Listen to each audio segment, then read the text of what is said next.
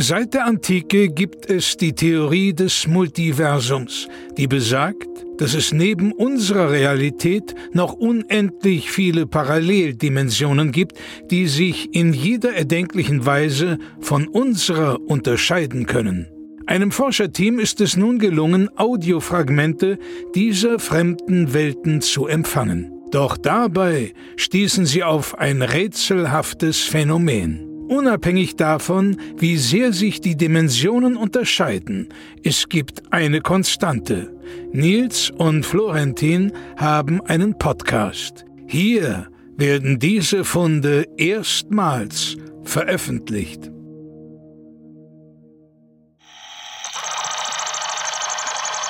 Dimension CX79AX 3779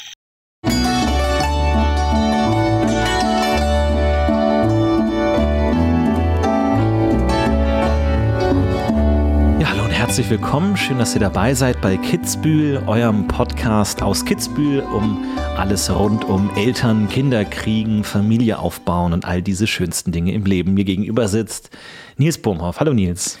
Hi und natürlich Florentin ist auch wieder mit dabei. Ich freue mich sehr. Wir haben eine schöne Folge für euch vorbereitet für alle da draußen, die es manchmal schwer haben, die manchmal an sich zweifeln, die manchmal glauben, ich schaffe das nicht mehr, ich habe keine Energie mehr, immer dieses Aufstehen, jeden Morgen, jede Nacht, immer für das Kind da sein, für den Egel da sein. Wir helfen euch, denn wir haben das auch alles hinter uns, wir haben es teilweise noch mit uns Genau, es wird Updates geben. Bei uns geht es ja jetzt in die heiße Phase gerade, kann mhm. man sozusagen sagen. Nils, du bist ja schon seit einigen Jahren ähm, hast du Nachwuchs und ähm, das können wir heute auch mal besprechen. Ansonsten natürlich heute auch die Themen Erziehung. Wie weit darf man gehen? Wie sehr ähm, kann man da gehen? Wie viel Freiraum braucht der Nachwuchs auch? Und wie kann man da die richtige Distanz finden? All diese Themen und natürlich auch so ein paar Tipps zur Früherziehung, zur frühkindlichen Erziehung. Aber ganz kurzes Update von uns. Also ich kann jetzt äh, hier offentlich im Podcast äh, erstmalig ähm, sagen, dass bei uns jetzt die Egelphase abgebrochen wurde. Ähm, also äh, sozusagen, wir haben eine Frühmembran sozusagen äh, abgestoßen diese Woche und das ist natürlich ein großer Moment für uns.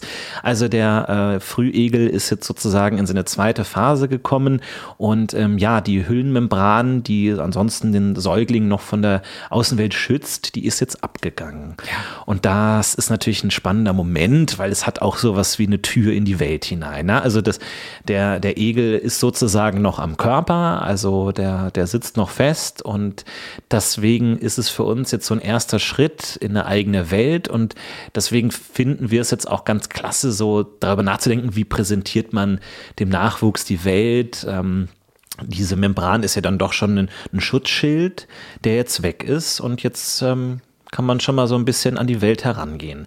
Mhm. Du kannst ja mal erzählen, wie war das bei euch, diese Phase, ja. wo jetzt die äh, Membran abgefallen ist und der Egel sozusagen immer mehr auf eigenen Beinen steht, könnte man sagen. Ja, das war wunderbar. Also wir feiern da natürlich traditionell das Membranfest. Mhm. Mm, man merkt das ja dann, wenn so langsam diese Membran so ein bisschen porös wird und sie löst sich an den Ecken ab. Äh, sie schwitzt auch mehr aus, sie verliert dann eben an Spannung, auch weil die Flüssigkeit langsam rausgeht, die Nährflüssigkeit.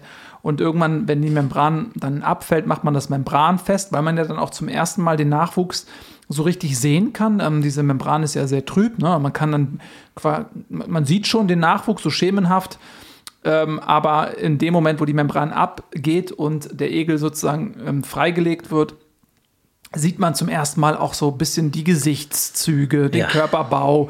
Ähm, ist es wirklich meins? Äh, so, solche Sachen kann man dann wirklich ähm, zum ersten Mal erkennen. Und das ist ein ganz, ganz toller Moment. Auch der Egel selbst ähm, ist dann schon insofern interaktiv, als dass man, also man nimmt Kontakt auf, man kann sich sehen auch, ja. ähm, die Bindung stärken, nochmal auf ein neues Level bringen und das ist toll. Wir haben uns auch ganz bewusst dafür entschieden, davor keinen Test aufs Geschlecht zu machen, sondern das sozusagen dann wirklich in dem Moment zu sehen, mhm. wo man sich dann gegeneinander vorstellt. Also das ist ja dann auch so ein bisschen so die Halbzeit der Egelzeit, weil das Gesicht ja quasi dann anfängt aus dem äh, Mutter- oder Vaterleib herauszuwachsen. Ne? Ne? Also das ist dann sozusagen die Hälfte des Körpers hat sich dann da rausgeschoben und der halbe Körper ist dann sozusagen schon an der Außenseite des Trägerkörpers und die andere Hälfte ist noch im Entstehen sozusagen gefangen. Und das ist natürlich auch interessant, da das erste Mal dem Kind in die Auge, ins Auge zu schauen und sozusagen ähm, dann auch Hallo zu sagen. Wir haben tatsächlich auch, und das fand ich spannend, wir haben die Membran auch aufgehoben. Ja. Also habt ihr das auch gemacht? Was habt ihr dann damit natürlich. gemacht? Das ist ja dann sozusagen nochmal die Hälfte, so eine Art Momentsaufnahme, irgendwie so eine Art erster Fußabdruck in der Welt. Ja, also da gibt es unterschiedliche ähm, Dinge, die man damit macht. Bei uns traditionell ist es so, wir leben ja in den Bergen hier in Kitzbühel mhm. und wir bauen dann immer so einen kleinen Fallschirm aus dieser Membran.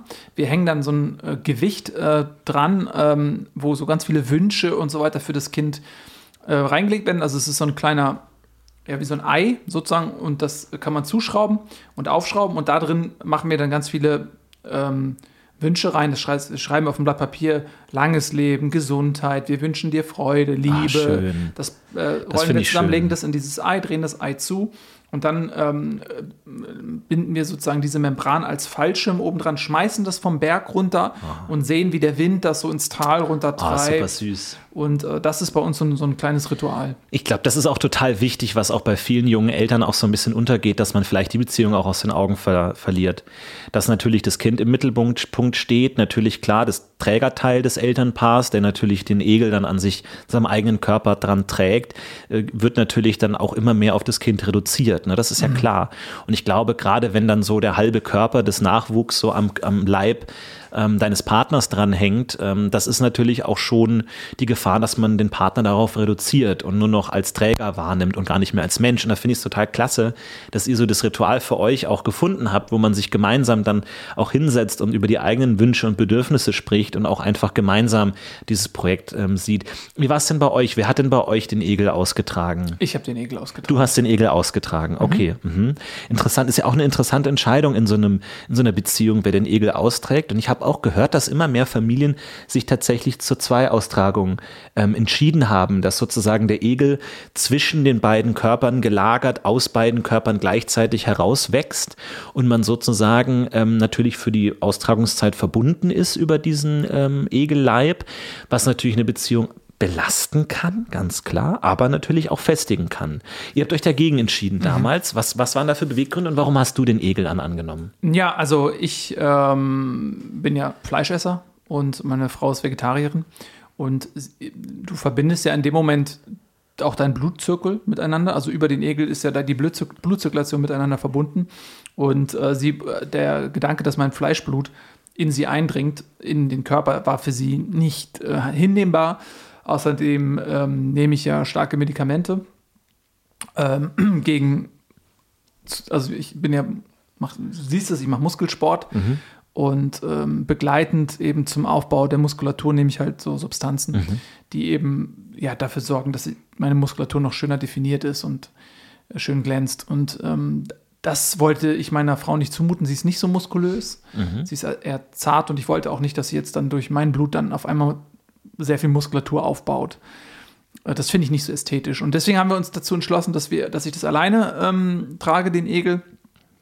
Und es ist natürlich auch rein praktisch so, es, ist, es kann wunderschön sein. Es ist, ich höre es immer wieder von befreundeten Paaren auch, dass diese Phase, wo man gemeinsam ähm, egelt, dass das so verbindend ist, weil mhm. man dann ja wie äh, ein Dreileib ist. Ne? Das ist ja die Dreifaltigkeit, nennt man es ja auch. Mutter, Vater, Kind sind als ein Leib äh, für diesen Zeitpunkt verbunden. Das ist, kann eine ganz intensive, intime Erfahrung sein, die eben einen auch für ein Leben lang prägt. Es beinhaltet immer die Gefahr der, ähm, der Postegeldepression, dass man quasi dann, wenn, das, wenn der Leib auseinandergerissen wird, dann wieder, dass sich viele Paare in, in ja, sehr schwer tun, dann wieder überzugehen in den Einzelstatus. Mhm. Und da muss man ein bisschen ja. aufpassen, auch begleiten, auch aufklären, bevor man sich entschließt. Viele Leute sehen dann nur diese schöne Phase und da wird gar nicht drüber gesprochen, wie das dann ist, wenn sich das löst wieder. Ja. Ne? Muss man auch viel Aufklärung betreiben. Das ist ein gängiges Phänomen, ja, dass natürlich so, eine, so ein Nachwuchs gibt natürlich einem Paar auch einen Sinn und wenn das dann so abgeschlossen ist, dann fällt man oft in ein tiefes Loch. Deswegen finde ich es ganz klasse, dass du natürlich da mit, dein, mit deinem Bodybuilding, äh, mit deinen athletischen ähm, Anstrengungen da auch so ein bisschen was für dich findest, was auch so ein bisschen dein eigenes ist, wo man sich dann wieder selber steht. Man muss dazu sagen, natürlich eine Zweieraustragung ist natürlich auch medizinisch manchmal herausfordernd. Man muss ja ganz am Anfang dann der Egelphase, also wenn sich so die ersten Finger, die ersten Zehen dann aus dem Trägerleib herausbilden, sich so langsam herausbauen, dann muss man ja tatsächlich in die gemeinsame Verbindung gehen und sozusagen den, den anderen Körper wieder so anwachsen lassen, der dann sozusagen da äh, beiträgt dazu, das ähm, herauswachsen zu lassen. Das klappt nicht immer. Mhm. Und es ist natürlich noch eine große Entscheidung. Ne? Also verbindet man sich dass man beide nach vorne schaut, ja, wie man nebeneinander steht, verbindet man sich so, dass man der eine nach vorne schaut, der andere nach hinten. Wie geht man das an? Man muss ja sagen, der Egel ist ja nicht immer gleich ausgerichtet wie der Trägerleib. Mhm. Also das gibt es ja auch unterschiedlich, dass teilweise der Egelleib des Nachwuchs falsch rum ist quasi. Also das ist natürlich jetzt von mir eine normative Aussage, falsch rum, mhm. aber einfach jetzt, also das ist nicht negativ gemeint, gar nicht, sondern einfach nur jetzt aus der Perspektive des, des Elternleibs heraus, dass sozusagen der Fuß oben ähm, aus dem Körper herauswächst und die Finger und der Kopf dann unten. Das ist natürlich eine besondere Herausforderung äh, auch und ähm, das ist natürlich dann auch eine schwere Entscheidung, wie man dann gemeinsam austrägt. Ne? Ja, unbedingt. Also das hat einfach auch praktische Beweggründe. Wie schläft man? Ist man Bauchschläfer, ja. Seitenschläfer, Rückenschläfer? Das sollte man alles vorab mit einbeziehen. Das ist halt schwierig, auch wenn du sagst, okay, wir tragen den Egel gemeinsam aus und dann äh, ist der eine ist Bauchschläfer, der andere Rückenschläfer oder was auch immer. Also man muss schon echt gucken, dass man dann auch den Alltag gemeistert bekommt. Ähm, auch so ganz klar, so die, die Körperhygiene, sanitäre mhm. Themen sind da schon auch vorab zu klären im Idealfall. Ja, auf jeden also Fall. Vielleicht muss man die Wohnung umbauen oder so. Klar. Ich glaube, das sind ähm, Dinge, wo man wirklich im Vorhinein planen muss, wie man das macht. Aber ich finde es trotzdem klasse, dass viele Paare sich dazu entscheiden, das auch gemeinsam anzugehen. Man muss ja sagen, die Igelphase, also klar, so, so, so, so ein ähm, so ein Wachsen kann man natürlich immer unterschiedlich einteilen, aber jetzt die klassische, streng medizinische Einteilung ist ja, dass die Igelphase endet mit, mit dem Abwerfen des Membrans. Ab, ja, ja, und dann mit der, ja. genau, der ursprünglichen Membran mhm. und dann fängt ja sozusagen die Bewusstseinsphase an. Ja, also das, der Nachwuchsleib ist zur Hälfte ausgebildet, natürlich in kleiner Form und dann kommt das Kind auch langsam zu Bewusstsein und das erleben wir gerade auch, das ist ganz spannend, wenn die Augen langsam auf und oder das mhm. Auge langsam auf und zu geht. Die Lippen, es ist ja gerade noch der halbe Mund, also es ist ja wirklich genau, muss sich das vorstellen, wie wenn man so zur Hälfte unter Wasser ist und nur die eine Körperhälfte herausschaut. Der Mund selber kann sich noch nicht öffnen, aber da gibt es schon Regungen in den Lippen. Und das ist ganz interessant, das zu sehen. Da kann man natürlich jetzt auch das Geschlecht ablesen. Genitalien ja in der Körpermitte, die sich dann sozusagen ab dieser Membranphase dann sozusagen herausbilden, die man dann eben ähm, ja, betrachten kann und dann so das Geschlecht ähm, bestimmen kann. Das ist natürlich eine interessante Phase. Und also da freuen wir uns ungemein drauf, gerade jetzt. Also auch mhm. dann wirklich unser Kind kennenzulernen ähm, und dann eben in die nächste Phase des, des Wachsens hereinzugehen und zu schauen, äh, dann die Finger bewegen sich, das erste Greifen, der Fuß, ähm, strampelt so ein bisschen, der kommt ja nicht zum Boden. Ja. Ist ja ein gutes Stück erhöht.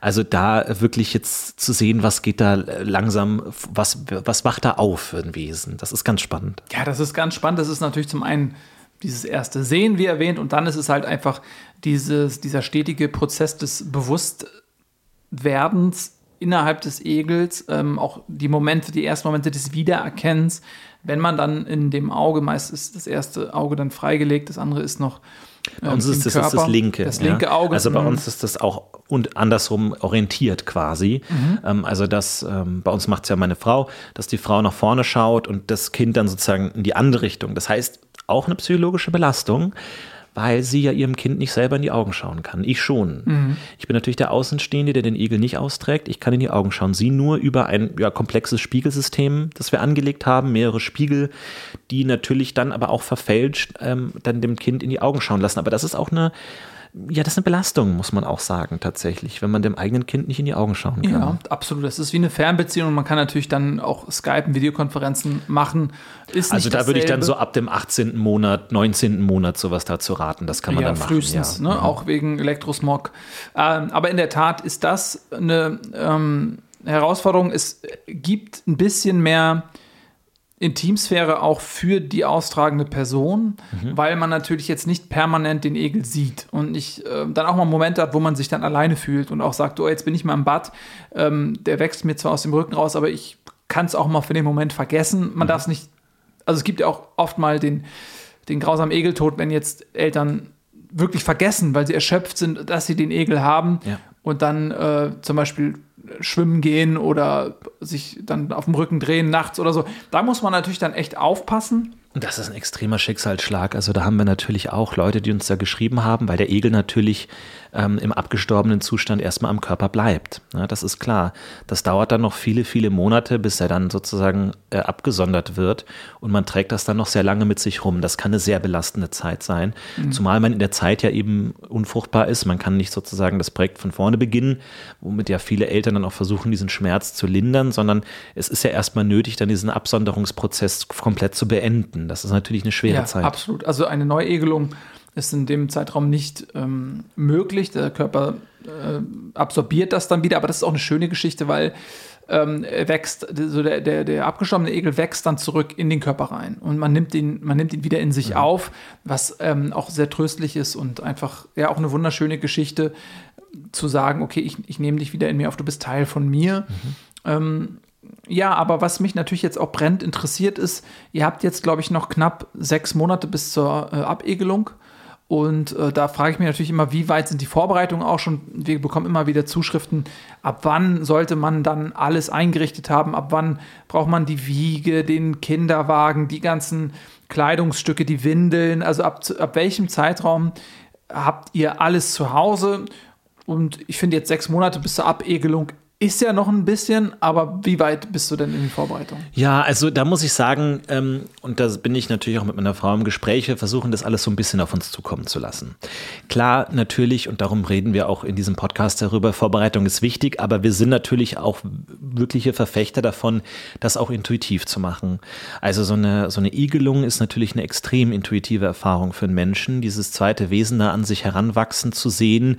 Natürlich auch, ne, es gibt auch Fälle von, von also Berichte, wo die, das Kind nie als eigenständiges Wesen gesehen wird, sondern es immer als Teil des Körpers gesehen wird. Also wenn dann tatsächlich die vollständige Abegelung vollbracht ist und das Kind sich selbstständig bewegen kann, dass es trotzdem noch als ähm, Körperteil wahrgenommen wird, als würde man einen Arm verlieren, der selbstständig herumläuft, aber man nennt, das ist mein Arm. Und das ist natürlich auch ganz interessant und deswegen ähm, wollte ich, war es mir ganz wichtig, dass ähm, wir das wirklich intuitiv angehen und da wirklich auch so ein bisschen den Körper die Bedürfnisse bestimmen lassen und nicht sofort rangehen mit sofort Kleidung und sofort Essen und äh, sofort jetzt irgendwie äh, versuchen, da alles richtig zu machen, sondern dass es auch intuitiv gesteuert werden kann, weil natürlich ist jeder Egel anders. Und das ist natürlich ganz wichtig, dass man sich da auch auf die Bedürfnisse einlässt und dann eben äh, langsam die, äh, die Person kennenlernt, die da eben entsteht, weil ich glaube, wenn man sich zu viel vorbereitet, dann presst man da jemanden in eine Form rein, das sie vielleicht gar nicht braucht. Na, Also wir, wir möchten unser Kind zur Individualität erziehen auf jeden Fall und ganz intensiv damit arbeiten, was es braucht. Unbedingt. Also da hat sich ja auch viel getan, wenn wir mal zurückblicken. Und wir haben ja auch zusammen ein Buch veröffentlichen, veröffentlicht, ähm, Der Egel damals und heute, wie vor einigen hundert Jahren eben auch noch so die gesellschaftliche Grundordnung war. Da war es gang und gäbe, dass jetzt der Egel den Namen des abegelnden Ja. Elternteils bekommen hat und es dann auch als Fortführung des eigenen Körpers, des eigenen Geistes galt. Und dementsprechend wurde auch diesem Egel gar nicht so eine eigene Identität zugesprochen, sondern eben einfach eine Fortsetzung des äh, Elternteils. Ähm, weshalb das ganz normal war, dass der Name war gleich, der Beruf war gleich. Es wurde dann irgendwann auch ganz klar outgesourced, welche Tätigkeiten werden gemacht. Also es war ganz klar, okay, pass auf, ähm, ich muss jetzt Steuererklärung machen, das macht jetzt mal der Egelpart. Ja. So wie man, wie du richtig sagst, okay, die rechte Hand äh, Teil des Körpers, der Egel ist irgendwo auch Teil des Körpers. Das hat natürlich dazu geführt, dass äh, keine eigene Identität ausgeprägt wurde und viele Egel auch damit gehadert haben. Ähm, okay, wer bin ich wirklich? Will ich das so annehmen oder bin ich ein Individuum?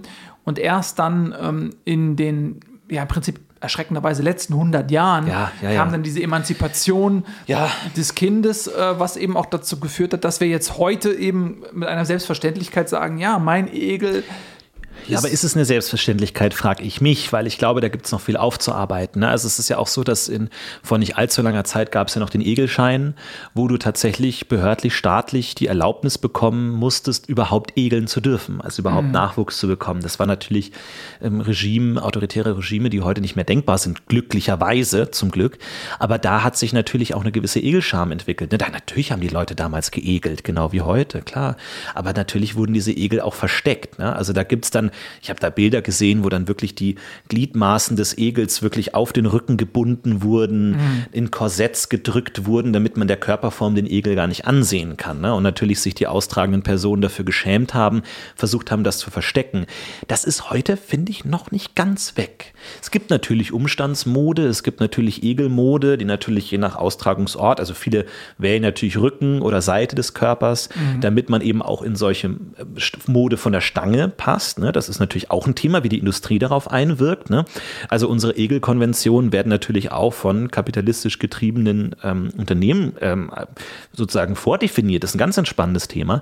Ansonsten muss man natürlich in die Maßschneiderei gehen, aber ich habe schon das Gefühl, dass es immer noch eine gewisse Form von Egelscham gibt. Ne? Also dass mhm. man teilweise sagt, okay, ähm, ab wann geht man in die Umstandsmode, ja, ab wann sagt man, ja, da habe ich ein bisschen Gewicht zugelegt hier, gut, das ist nicht, das ist ein Arm, das ist eine Puppe, das ist ein Puppenarm, das ist ein Puppenbein äh, oder sowas, versucht das zu kaschieren. Also ich finde, da gibt's, haben wir noch viel vor uns ähm, für die Akzeptanz des Egelns in der, in der Öffentlichkeit auch, ja. Ja, definitiv. Also das ist äh, auch ganz unterschiedlich, wo man gerade ist. Ne? In einigen ähm, Bereichen ist es so, dass du sagst, oh wow, sie egeln, darf ich mal gucken und so, mm. ist, ist die Membran noch dran. Auch schwierig, ja. Ne, das ist auch so dieses Übertreten naja. ähm, ja. einer, einer Grenze, finde ich, so auch dieses Anfassen. Ähm, die Hand geben, ja. So, das ist halt schon auch, finde ich, äh, ein bisschen unangemessen teilweise, wie, wie aufdringlich dann äh, fremde Menschen dann darauf reagieren, auf den äh, Egel. Ich bin da sehr protektiv, ich mag das gar nicht. Mhm. Ähm, das äh, versuche ich dann auch in der, in der Kleidung auszudrücken dass ich mir dann, als ich dann geegelt habe, wirklich, also das war mir zuwider dann, dass das ja. dann heute. Und bereust du das rückblickend so ein bisschen, dass du da also jetzt, ich will gar nicht, also ich, ne, nimm's mir nicht böse, ich will gar mhm. keinen Vorwurf ja. machen, aber dass man sowas sagt wie, ähm, dass man zu seinem Egel steht oder so, also ist dir das rückblickend, würdest du es heute anders machen, dass du es irgendwie ein bisschen mehr akzeptierst oder wie, wie äh, schaust du da zurück heute? Ja, also ich, klar lernt man. Und das ist auch eine wichtige Lektion. Ähm, wir haben auch ein Buch zusammengeschrieben, ähm, Kind und Egel. Ja. Und in unserem Buch Kind und Egel, da sagen wir auch ganz klar, geht nicht zu hart mit euch ins Gericht. Ja, Gerade wenn ihr zum ersten richtig. Mal egelt, ja. verzeiht euch selber, macht euch nicht zu viel Druck. Ihr versucht das beste Elternteil zu sein, was ihr sein könnt. Vergesst nicht, dass ihr eine Hypothek tragt. Mhm. Und zwar, ihr wart auch mal Egel und ihr hattet Eltern. Und viel von dem, was eure Eltern euch mitgegeben hat, ist in euch eingegossen. Und dieselben Fehler nicht zu wiederholen oder in dem Versuch, die Fehler zu vermeiden, nicht zu übersteuern und dadurch wieder andere Fehler zu machen, ist eine riesengroße Herausforderung und niemand ist perfekt. Genau, wir haben ja da in unserem Buch die Egelregeln aufgestellt, wo wir einfach so einen kleinen Leitfaden geben wollten, ähm, bei dem aber auch immer klar ist, dass natürlich nach individuellen Präferenzen irgendwie einzuschätzen, wie sehr man damit umgehen will. Und ähm, klar, allein die, die Wahl der, der Stelle am Körper, wo es egeln soll, ne, ist natürlich auch eine große Entscheidung. Entscheidung. Ne? Also wie entscheidet man das? Und da gibt es natürlich auch viele, die einfach dann standardmäßig irgendwie die klassischen Stellen nehmen. Aber auch da finde ich es total wichtig, dass man sich da auch traut, vielleicht sich selber auszudrücken dafür. Also ein Egel am Hals, warum denn nicht?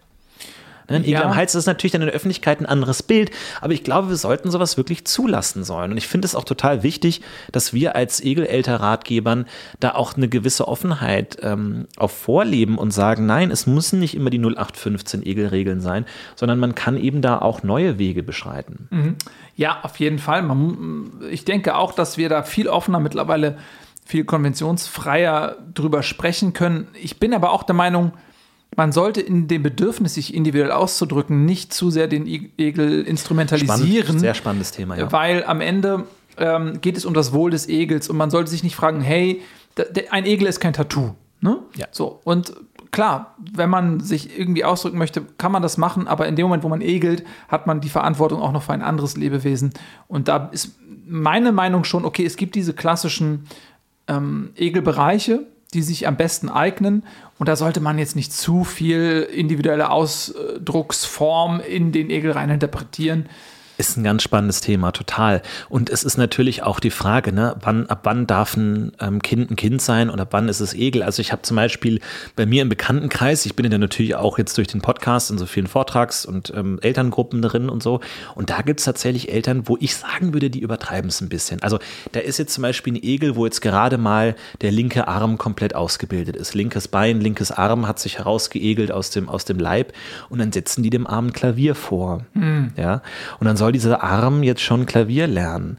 Äh, wo ich sage, naja gut, da ist ja noch die Membran noch dran, da ist ja die Bewusstseinsphase noch gar nicht angefangen worden. Also wer spielt denn da überhaupt? Aber die sofort sagen, ja, also klar, bei dir ist was anderes, aber manche geben ihr den, den Arm dann eine Handel in die Hand wo ich sage, erstens, was ist denn mit der Körpersymmetrie? Der rechte Arm ist ja noch mhm. gar nicht ausgebildet, der wird ja erst gerade noch gebaut sozusagen.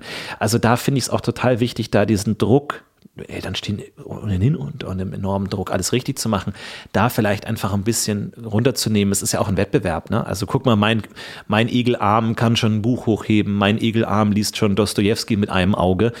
Ich finde, da muss man wirklich aufpassen, dass man das, das, das den Egel für sich selber sieht und nicht einfach nur als das, was ich vielleicht gerne hätte an Fähigkeiten, muss jetzt mein Egel lernen. Unbedingt. Und da sind wir wieder bei dem Punkt. Ne? Also dieses Projizieren ähm, der eigenen Sehnsüchte in den Egel, diesen, diesen Leistungsgedanken auf ähm, diesen Egel zu übertragen, vielleicht auch gescheiterte Biografien zu versuchen zu reparieren, indem man sie den ja.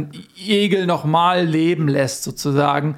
Ähm, das ist einer der größten Fehler, die man meiner Meinung nach machen kann als Elternteil, ähm, zu sagen, okay, das äh, bin jetzt ich und ich starte nochmal neu und ich bin derjenige, der Leitstrahl äh, des Lebens äh, für diesen Egel und ich kann jetzt alle Fehler, die ich gemacht habe, nochmal verbessern und vermeiden und ich kann jetzt eine Karriere einschlagen, die ich immer wollte, die mir vielleicht ver verwehrt geblieben ist. Ja.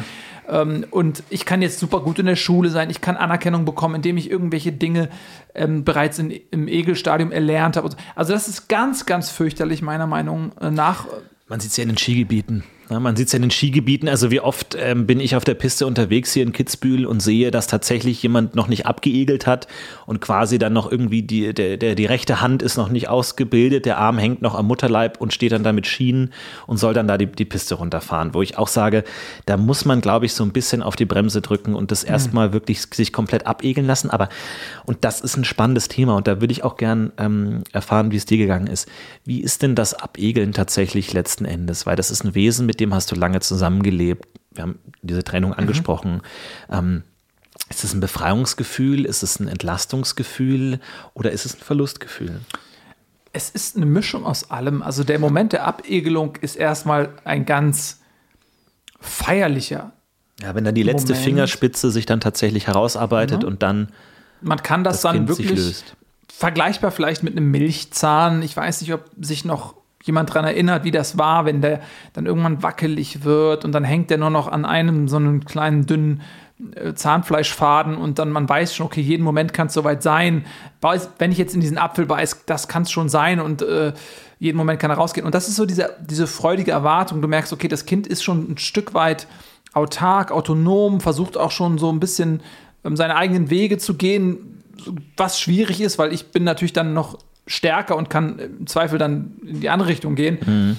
Aber du merkst, okay, jetzt hängt es nur noch an, an dem Mittelfinger. Das ist ja der längste Finger in aller Regel. Da hängt jetzt nur noch so eine letzte kleine Schicht ähm, an dir dran und jeder Tag kann sozusagen dann der Moment der, der Abegelung sein. Ja. Und wenn es dann passiert, das ist ein, ein, ein unfassbarer Moment, weil du antizipierst das, du kannst dich darauf vorbereiten, aber in dem Moment, wo sich dann, in, in aller Regel ist es der Mittelfinger, als letztes Körperteil löst von dir, ist es, du blickst in, das, äh, in, in die Augen dieses autarken Wesens. Du hast zum ersten Mal die Möglichkeit, ihn auch irgendwie von der anderen Seite, von der anderen Seite ja. als was Externes auch wahrzunehmen, als eine eigene Persönlichkeit wahrzunehmen. Und auf der anderen Seite ist ein Teil deines Körpers dir auch abgefallen. Ja. Und das ist ganz, ganz schlimmer Phantomschmerzmoment in dem, in dem Moment auch. Du, du, du fühlst dich ähm, um etwas beraubt. Du hast etwas verloren und das ist auch was ganz Schwieriges. Deswegen ja auch oft so diese ähm, Post. Ähm, Das, das PES, das Postegel-Syndrom. Das Postegel-Syndrom, danke, äh, was in dem Moment oft dann auch schlagartig einsetzt, gemischt eben mit, mit dieser Liebe und dieser Freude. Mhm dem eigenen Egel gegenüber. Also das ist sehr eine sehr vulnerable Phase, wo ich auch immer rate, holt euch Hilfe. Dafür ja. sind die Großeltern da, dafür gibt es uns auch, wir können Beratungsstellen vermitteln. Das muss man nicht alleine machen. Und es ist natürlich auch körperlich eine Belastung. Ne? Also ich glaube, es ist in unserer Gesellschaft immer noch so ein bisschen das Bild, ja klar, die Egelphase, da hat man so einen Sonderstatus, da wird man in Ruhe gelassen. Aber natürlich äh, muss man auch immer sagen, du schleppst ja wirklich über Monate, teilweise Jahre hinweg mehrere Kilo an deiner Seite mit. Das verändert deinen Körper. Wenn das schlagartig weg ist, das ist ja, also dein Körper ist ja komplett asymmetrisch ausgerichtet in der Zeit. Also was sind das für körperliche Belastungen, die dann mit der Kindererziehung überhaupt erst anfangen? Ja, du hast, darauf musst du dich dann auch auf, ähm, darauf vorbereiten. Oftmals musst du Physiotherapie machen, du musst mhm. dann die Muskulatur wieder anpassen. Ein bisschen Tabuthema auch noch, ne? Es ist so, das ja, gehört einfach ja, ja. dazu. Ähm, man sieht das, wie du richtig sagst, du hast dann eine Unwucht im Körper, ähm, weil natürlich dein Körper immer wieder versucht, ähm, dieses Ungleichgewicht auszugleichen und dadurch schleichen sich oft dann Gelenkabnutzungen, Muskelkrämpfe, in den Körper ein, die zu st starken Schmerzen ähm, führen können. Und da ist es wichtig, dass man sich eventuell auch massieren lässt vom Partner regelmäßig, dass man wirklich in die Physio reingeht und dann die Körperhälften wieder in eine Balance bringt, mhm. die Muskulatur ähm, auch weich macht und ähm, diese Verkrampfungen rausnimmt. Sonst hat man auch nachhaltig Schäden. Ne? Also es gibt natürlich auch Paare und nicht, dass ich das jetzt irgendwie in irgendeiner Weise unterstützen will. Ich will es nur ansprechen als Option, die natürlich die LR-Methode wählen, also die nach einem Rechtsegel Egel direkt in den Linksegel übergehen. Also mhm. die dann sozusagen direkt ein Geschwisterlein sozusagen noch nachliefern wollen, die dann sozusagen direkt die Balance wollen und dann direkt links egeln, wenn sie einmal rechts geegelt haben. Ähm, war das für euch eine Option? Das wird ja auch oft ähm, angeboten von Ärzten. Da muss man sagen, das ist wirklich eure Entscheidung. Das ist nicht das Nonplusultra gar nicht. Das, es gibt Möglichkeiten, das anders zu äh regeln. Aber wie war es bei euch? Also bei uns war das so, dass ich ursprünglich gesagt habe, ich möchte eigentlich direkt danach egeln. Ich habe hab rechts geegelt mhm. ähm, und habe mir gedacht, gar nicht unbedingt so aus diesen körperlichen Gründen, ne? aber ich habe mir gedacht, okay, das wäre wunderschön, wenn mein Egel direkt ähm, einen Spielkamerad auch hätte, wenn der Altersunterschied nicht so groß ja. ist. Ja, ja. Ähm, weil dann können die auch miteinander was anfangen. Und ich dachte, hey, ich will eigentlich keinen Einzelegel haben. Ich möchte schon, dass die dann gemeinsam aufwachsen, sich auch beschäftigen können. Ich dachte, okay, dann kannst du dir auch mal ähm, da die Kinderzimmertür zumachen und dann können die miteinander spielen und ich bin nicht die ganze Zeit mm. der Bespaßer mm. sozusagen. Aber es ist auch schon so, dass nicht alles immer so kommt, wie man es am Reißbrett vorab entwirft. Ja. Das hat viele Herausforderungen. Jedes, jeder Egel ist anders. Ne? Wie sehr nimmt dieser Egel die Eltern in Anspruch? Wie früh ist er auch autonom? Oder wie viel Aufmerksamkeit braucht der Egel einfach? Und dementsprechend ist für mich dann auch die Situation, dass ich okay, jetzt ist nicht der richtige Zeitpunkt, ja. direkt wieder zu egeln. Hm, da würde ich jetzt noch ein bisschen warten. Das ist bei jedem anders. Ähm, ich empfehle aber ganz klar, wirklich einige Wochen zu warten, bevor man ähm, neu egelt, einfach um sich wirklich um um den Egel einmal kennenzulernen, um die Herausforderungen auch kennenzulernen, mhm. weil niemand kann einen darauf vorbereiten, was es bedeutet, ähm, wenn man, wenn der nach der Abegelung der Egel eben auch mobil wird und herumläuft. Man ja. ist immer auf der Suche, wo ist er hin? Ähm, also man schläft natürlich auch nicht so gut, weil man weiß nicht, oh Mensch, wo ist er jetzt? Äh, weil er klebt ja bis eben noch an einem dran, da wusste man, wo er ist. Dann wird man wach, guckt, okay, wo ist er? Ist er noch da? Das ist eine schwierige Phase und da rate ich jedem einmal, da wirklich durchzugehen, bevor man sich entscheidet, neu zu ekeln. Auf jeden Fall. Und das ist natürlich auch immer bei jedem anders. Also bei meiner Frau ist es absolut, äh, absolut so. Also wie gesagt, wir haben ja schon äh, eine Aufegelung. Ne? Also wie gesagt, der Egel ist ähm, andersrum ge ge gerichtet als der Körper meiner Frau. Und mittlerweile ist es so, dass natürlich in dem ersten Fuß ähm, und in dem ersten Bein natürlich schon eine gewisse Kraft drin ist und er fängt jetzt auch an zu treten. Also er tritt meine Frau direkt gegen den Kopf. Und da muss man natürlich schon sagen, dass das ein Bild ist, das erstmal ähm, verstörend ist. Und ich finde es total wichtig, dass man da jetzt auch nicht irgendwie hineininterpretiert, dass das jetzt irgendeine Form von Abneigung wäre oder so. Aber er tritt ihr eben dann doch in relativ schneller Abfolge eben immer wieder mit dem Fuß gegen den Kopf. Und da muss man natürlich auch überlegen, und das würde mich total interessieren, wie das bei euch war. Über Fixierungen nachdenken, über Schutzausrüstung nachdenken, weil natürlich der Körper muss sich entwickeln, der muss sich bewegen natürlich. Aber wie weit darf es gehen? Äh, Sicherheitsrisiko natürlich auch. Wenn das Bein komplett absteht vom Körper, will man natürlich den Igel auch nicht verletzen. Ne? Also wenn man irgendwie im Skilift sitzt oder so, dass das natürlich auch ein Risiko ist für einen. Ja, unbedingt. Also ganz, ganz wichtiges Thema. Gut, dass du das ansprichst, weil das auch sehr schambehaftet ist. Mhm. Deswegen muss man da ganz offen drüber reden. Also in dem Fall deiner Frau ist es natürlich so, dass grundsätzlich möchte jedes Elternteil erstmal sein Egel sich frei entfalten lassen. Und mhm. jede Bewegung hat ja auch irgendwie eine Ursache. Sie ist zum einen motorisch wichtig, sie stärkt den Leib, zum anderen ist sie aber auch psychologisch wichtig, dass der Egel auch seinen Körper kennenlernt.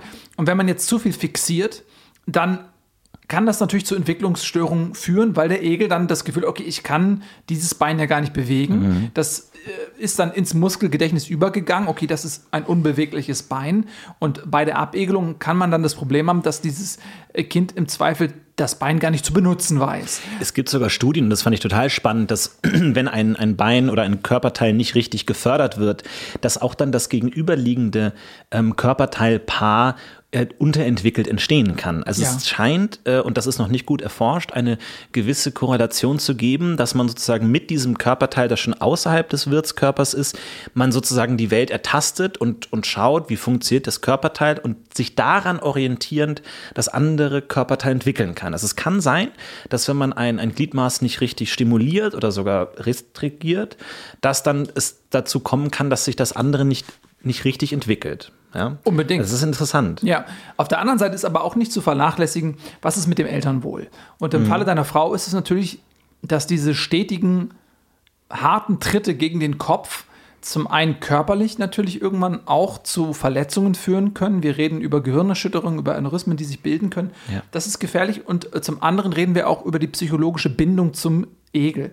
Weil, wenn deine Frau jetzt das Gefühl hat, sie wird permanent von dem Egel getreten, richtig hart, schmerzhaft am Kopf, führt das zu einer Abneigung. Ja, eine, eine, richtiger Antagonismus. Emotion, ja. Genau, eine emotionale Abneigung gegen den eigenen Egel. Und ja. das ist so, schlimm, so ziemlich das Schlimmste, was passieren kann, weil natürlich dieser Egel auch noch lange Teil des Leibes ist. Man stößt ihn aber emotional bereits ab. Mhm. Und ähm, das ist etwas, was auch schwer zu reparieren ist ähm, zum Zeitpunkt oder alles, was nach der Abegelung passiert, wird davon negativ beeinträchtigt. Und das ist für dich dann als Partner auch unglaublich schwer wieder aufzufangen, weil du bist dann in einem Moment, wo im Prinzip deine Frau emotional den Egel abstößt und du musst dann auf deine Frau, die ist dann sehr schambehaftet, warum fühle ich so, warum stoße ich ihn ab emotional, das will ja auch niemand.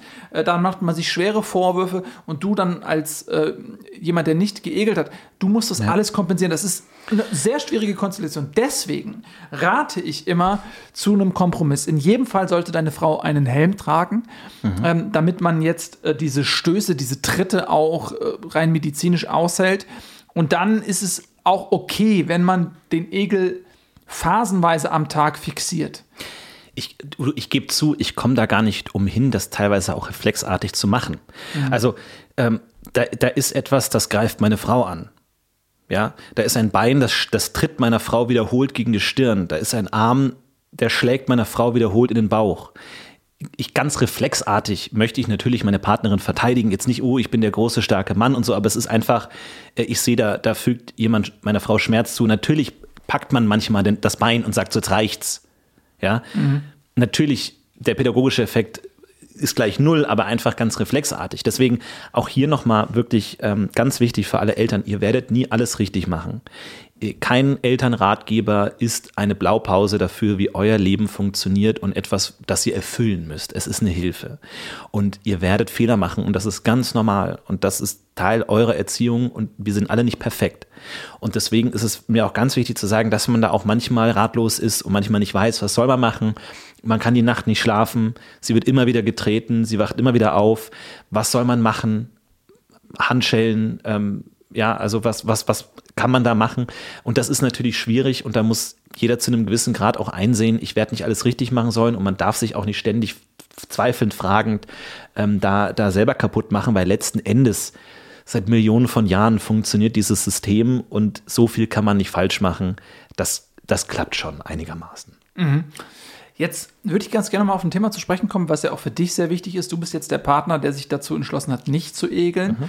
Und ähm, da hat man auch oftmals dann so Schwierigkeiten mit emotional umzugehen, weil du dann ja auf der einen Seite das Gefühl hast, okay, ich egel nicht, ich möchte aber helfen, ich möchte machen und man setzt sich dann selbst unter Druck. Auf der anderen Seite ist da auch oftmals eine gewisse Hilflosigkeit. Was hilft dann am besten? Ja. Ähm, bevor ich dir jetzt Tipps gebe oder darüber mal rede, ähm, weil ich als jemand, der geegelt hat, natürlich auch weiß, was man selber braucht. Wie ist die Situation für dich da?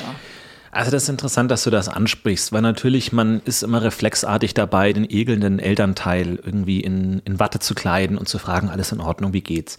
Der andere Teil natürlich hat eine geringere Aufgabe, aber ist auch nicht komplett aus der Verantwortung gezogen.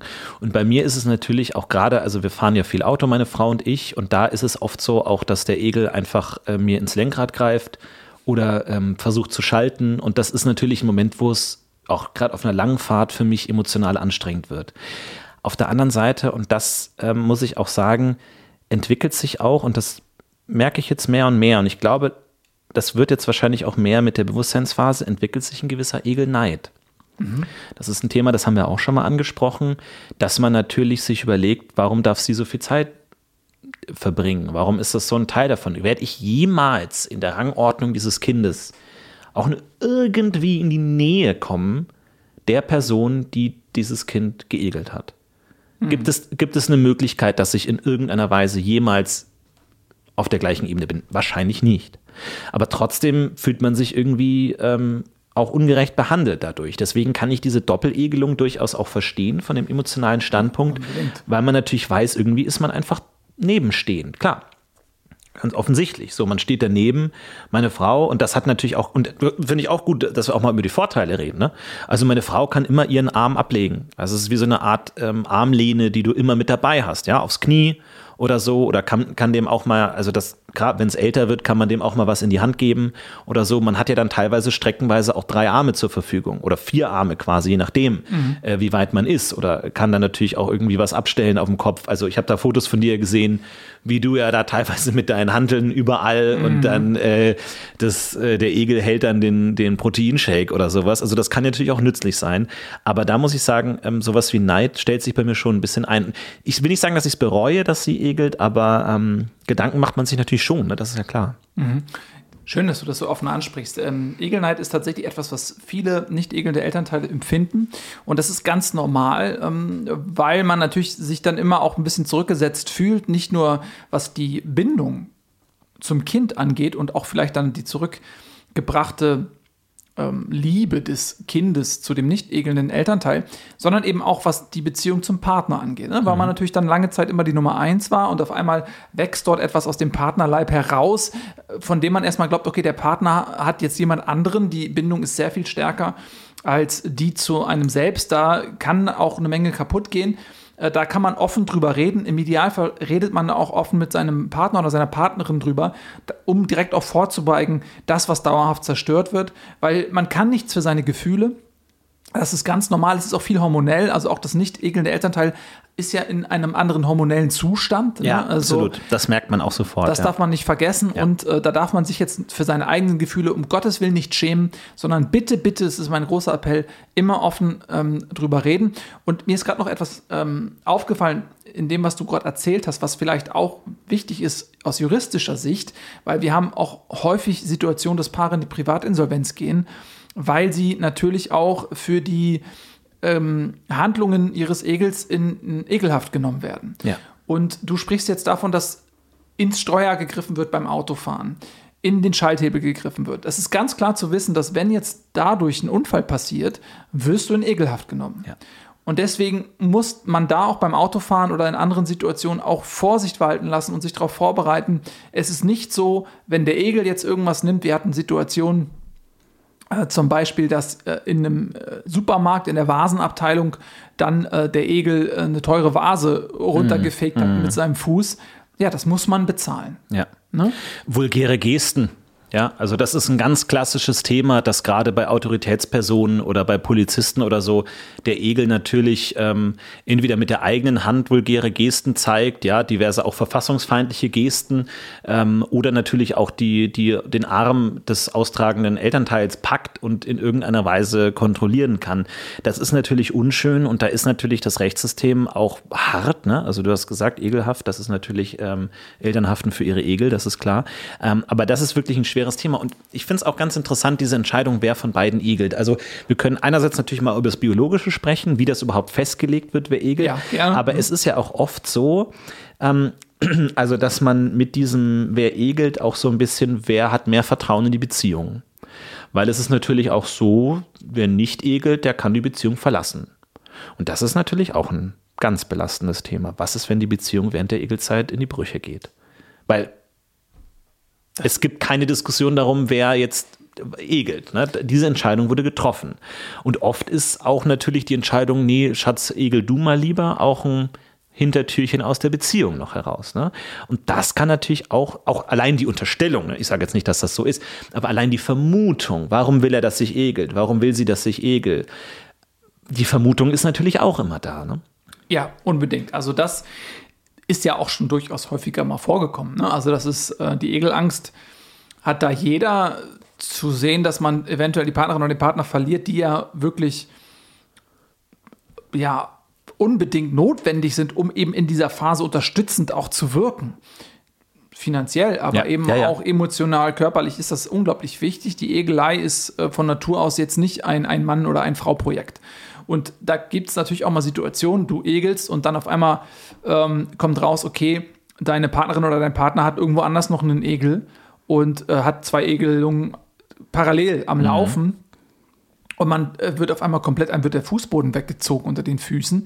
Äh, deswegen ist diese, gem dieses gemeinsame Commitment ist unglaublich wichtig und man ist natürlich dann als Partner eher auch in der Situation, wenn es stressig wird, wenn es unbequem wird, weil das Leben wird umgekrempelt. Mhm. Das ist einfach so. Das Leben, wie man es vorher kannte, diese Selbstbestimmung. Ja, dass du jeden Tag machen kannst, was du willst. Ach was, ich gehe noch mal raus, ich mache das, ich mache jenes.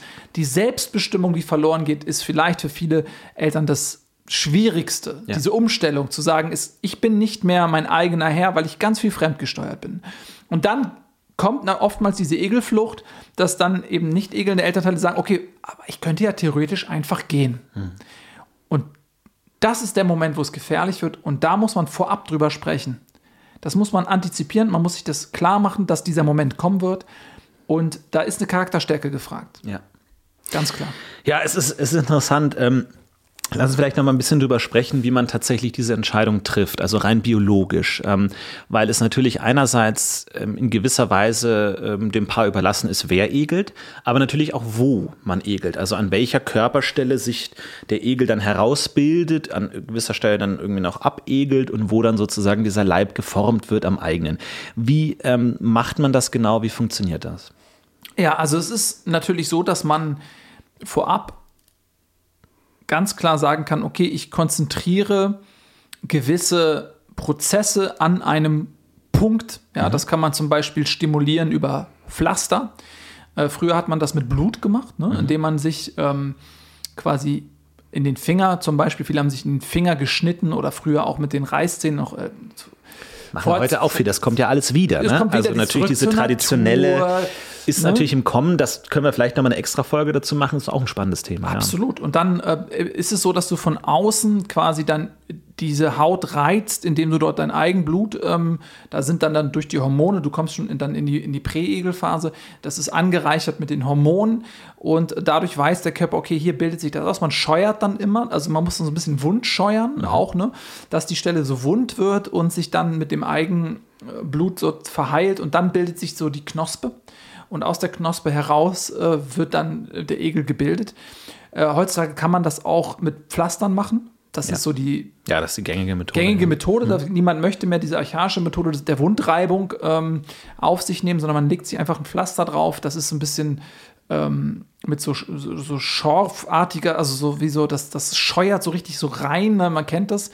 Ist ähm, eigentlich nicht schmerzhaft. Das wird dann vom Körper kompensiert. Der weiß, okay, das ist jetzt normal. Ne? Also der, das Schmerzempfinden ist ja eigentlich dafür da, um dem Körper zu zeigen, okay, du machst gerade irgendwas Zerstörerisches mit diesem Teil deines Körpers, hör mal damit auf. Das Ja. ist ja das Ja, Signal ja. des Schmerzes. Also es ist nicht schmerzhaft, weil der Körper weiß, es dient natürlich der Fortpflanzung. Da, da hat die Natur vorgesorgt. Sonst würde niemand mehr egeln, ist ja klar. Also das ist natürlich ganz wichtig zu sagen, dass nach der Befruchtung natürlich diese ähm, Hormone entstehen im Blut, die diese Stelle markieren und dann aber natürlich noch der, das befruchtete Eizellenkonglomerat dort eingesetzt werden muss tatsächlich. Das wird dann natürlich nach einer gewissen, un- ungefähr so eine Woche, wird dann natürlich ähm, ausgestoßen, das befruchtete ähm, Eikonglomerat und das wird dann sozusagen appliziert und dann ähm, eingenommen ja, von, dem, von dem Wirtskörper und dann daraus heraus bildet sich dann sozusagen der komplette Körper, wobei es natürlich unterschiedlich ähm, immer die Reihenfolge gibt, welches Körperteil sich zuerst rausarbeitet. Also es gibt natürlich auch natürlich da verschiedene, da gibt es medizinische Begriffe, ich habe das jetzt alles nicht im Kopf, aber es gibt natürlich die Möglichkeit, dass sich die beiden Füße zuerst herausarbeiten und man dann tatsächlich erst ganz am Schluss das Gesicht sieht. Was ich auch schon gesehen habe, ist, dass das Gesicht als erstes sich herausbildet und man sozusagen kopfüber aus dem Körper heraus wächst, was natürlich auch ein, äh, anstrengend ist, weil natürlich während der Membranphase es noch kein Bewusstsein in diesem Kopf, in diesem Gesicht gibt. Das ist auch so ein bisschen, das kennen wir auch aus Volkssagen und so, dass dann da gewisse Bedeutungen dem zugerechnet wird, was als erstes kommt, das gilt als Fluch oder als äh, Zeichen von Unglück oder sowas. Heute weiß man, da ist medizinisch nicht viel dran. Es gibt natürlich praktikabel Unterschiede natürlich. Und dann ist natürlich auch, also ich habe auch gesehen, dass, dass tatsächlich ähm, es auch Gesichtsausträger gibt, also die das Kind aus dem Gesicht, aus dem eigenen Gesicht heraustragen und dann sozusagen auch ein zweites Gesicht sozusagen im Gesicht tragen und sich das der gesamte Körper aus dem Gesicht heraus ähm, hechtet quasi. Also das ist natürlich dann auch so ein bisschen dem, dem Zufall überlassen, ähm, wie, womit man dann umgehen muss. Deswegen sage ich ja immer, die Egelung ist etwas sehr Individuelles. Heute sind wir zum Glück darüber hinweg, das zu stigmatisieren, auch wenn man natürlich hinter vorgehaltener Hand immer wieder leider solche Gespräche hört. Ja, also das ist eine Gesichtsegelung, da hat man was falsch gemacht. Ja, also da gibt es natürlich auch viel Aberglaube und ähm, Esoterik, wie man sowas beeinflussen kann. Ja, also da finde ich, sollten wir schon jedem selbst überlassen, wie und wo er egeln möchte. Ja, Hauptsache, absolut. dem Egel geht es gut. Ja, und da gibt es natürlich dann auch immer wieder so pseudowissenschaftliche Artikel, die man dann lesen kann, wo Leute einem dann erklären, warum das für den Egel nicht gut ist, zum Beispiel aus der Achselhöhle heraus äh, zu egeln. Machen ja auch viele ganz gerne. Ähm, das ist Quatsch. Also es, es gibt medizinisch keine Grundlage, die jetzt irgendeinen äh, Ort des Körpers ausschließen würden für eine Egelung. Am Ende ist vieles eben auch, ja, womit kommt man am besten klar? Was gefällt einem am besten? Wo traut man sich das auch zu diesem diesen Prozess über so eine lange Zeit irgendwie durchzuhalten, ohne dass es dann ähm, zu unbequem wird? Es gibt natürlich auch so verschiedene Volksgruppen, die Tiroler zum Beispiel, die glauben halt, je unbequemer dieser Egelvorgang ist, je mehr Aufopferung dort in diesem Prozess liegt, desto besser ist das. Ne, desto größer ist die Bindung, weil man hat so viel investiert und das ist ein Zeichen auch vor Gott und so. Da halten wir jetzt nichts von, das ist nicht in irgendeiner Form wissenschaftlich belegbar, dass es notwendig ist. Das ist natürlich auch sehr kulturell geprägt. Es gibt natürlich auch in vielen Kulturen natürlich Sagen, dass berühmte Könige, die natürlich als halbgöttlich oder göttlich verehrt werden, auf besondere Art geegelt haben. Also entweder mit dem Gesicht zuerst oder mit dem symbolischen rechten Hand zuerst, das für Krieg steht, oder linke Hand zuerst, der für Frieden und Glaube steht und all das. Das ist natürlich auch alles sehr viel Mythenbildung und so. Ne? Da muss man natürlich auch ähm, aufpassen, ähm, wie man diese Quellen da interpretiert. Aber da ist natürlich auch interessant zu sehen, und da glaube ich, darf man sich nicht verunsichern lassen, weil manchmal sieht man dann am, am Anfang ja nur so ein kleines Gewölbe, nur so ein klein, wie so eine Beule, so ein Huckel und man weiß auch gar nicht, ist es ein Finger, ist es ein Zeh und wo auf dem, am Körper entsteht dann das andere. Also wenn dann der Zeh sich zeigt an einer Stelle, kann die Hand ja an ganz anderer Stelle entstehen und dann der Körper sich sozusagen die Achse erstmal suchen. Also das sind ja unterschiedliche Dinge, da müssen, würden wir euch raten, euren Körper wirklich gut im Auge zu behalten und auch auf solche Dinge zu achten, dass man wirklich sieht, ja, wenn jetzt irgendwie der eine Punkt an, an, der, an der Seite entsteht und der andere auf dem Bauch, dann hat es natürlich auch so eine, so eine Achse denn, über den ganzen Körper spannend. Das ist wichtig, dass ihr da wirklich früh versteht, wo es ist und dann äh, nicht überrascht seid, dass plötzlich irgendwo da geegelt wird, wo ihr es gar nicht erwartet habt. Weil es ist letzten Endes individuell Und da ähm, möchten wir euch, euch darauf äh, vorbereiten, dass das ähm, bei jedem anders ist. Und das ist auch in Ordnung so, ist auch gut so. Hm. Das ist ein interessantes Thema. Wir haben nämlich auch Zuschriften bekommen wieder. Ich habe jetzt hier von oh ja, super. Äh, Patricia Breitlauer die Frage, kann man nachdem äh, feststeht, aus welcher in wel, also in welcher äh, Position der Egel aus dem Körper wächst, noch eine Korrektur vornehmen und den Egel umplatzieren. Ja, Patricia, das ist natürlich jetzt auch wieder ein Feld der Pseudowissenschaften. Es gibt da gewisse Zugtechniken, die sozusagen dann ähm, ganz am Anfang den Fötus sozusagen verschieben wollen durch verschiedene Spangenapparaturen, die dort ähm, dann sozusagen das Ganze drücken wollen.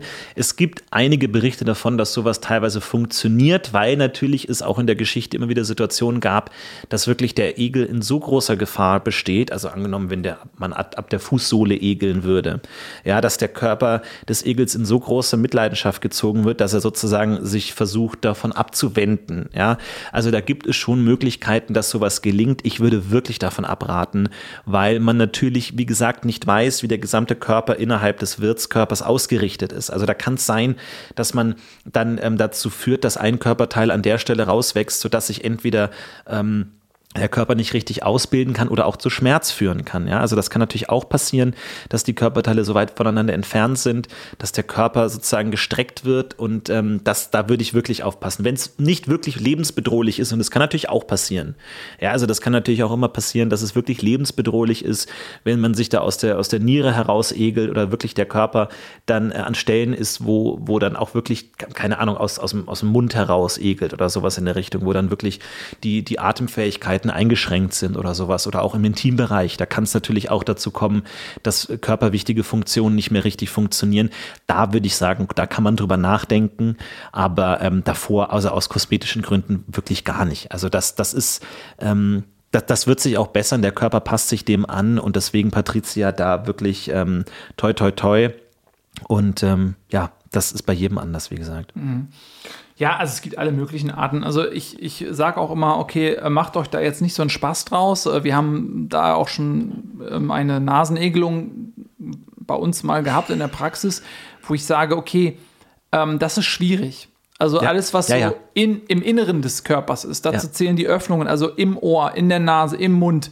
Bitte dort nicht den Egel platzieren, ähm, weil diese Nasenegelung, die wir hatten, wir haben die dann begleitet ähm, dort hat sich dann quasi dann der Egel auch aus dem Nasenloch rausgewuchert ja. sozusagen und der baumelte dann ähm, aus der Nase raus und wurde natürlich dann immer größer.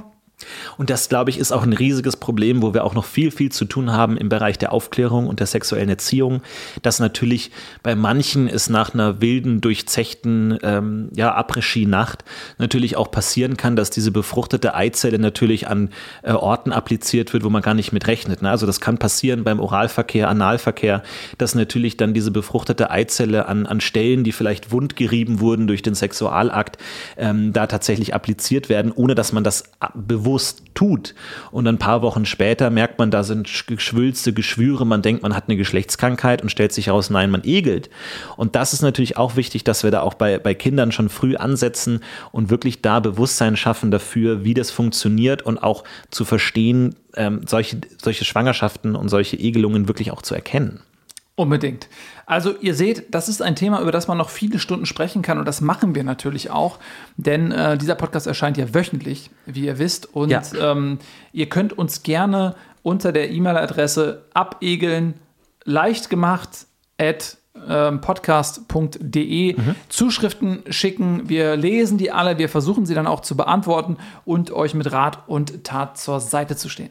Ja, oder ihr schaut für weitere Informationen einfach auf unserer Website vorbei, podcast.de. Ansonsten hören wir uns auch nächste Woche wieder, wenn es weitergeht mit Kitzbühel. Bis dahin wirklich viel Spaß und ähm, bleibt dran. Frohes Egeln. Bis nächste Woche. Auf Wiedersehen. Tschüss.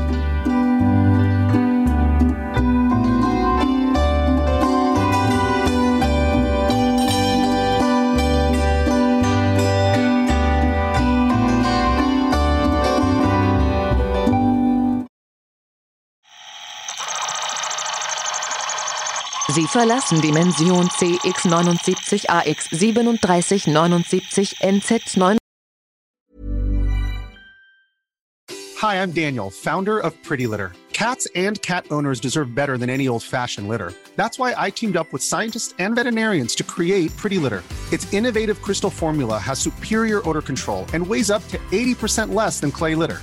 Pretty Litter even monitors health by changing colors to help detect early signs of potential illness. It's the world's smartest kitty litter. Go to prettylitter.com and use code ACAST for 20% off your first order and a free cat toy. Terms and conditions apply. See site for details.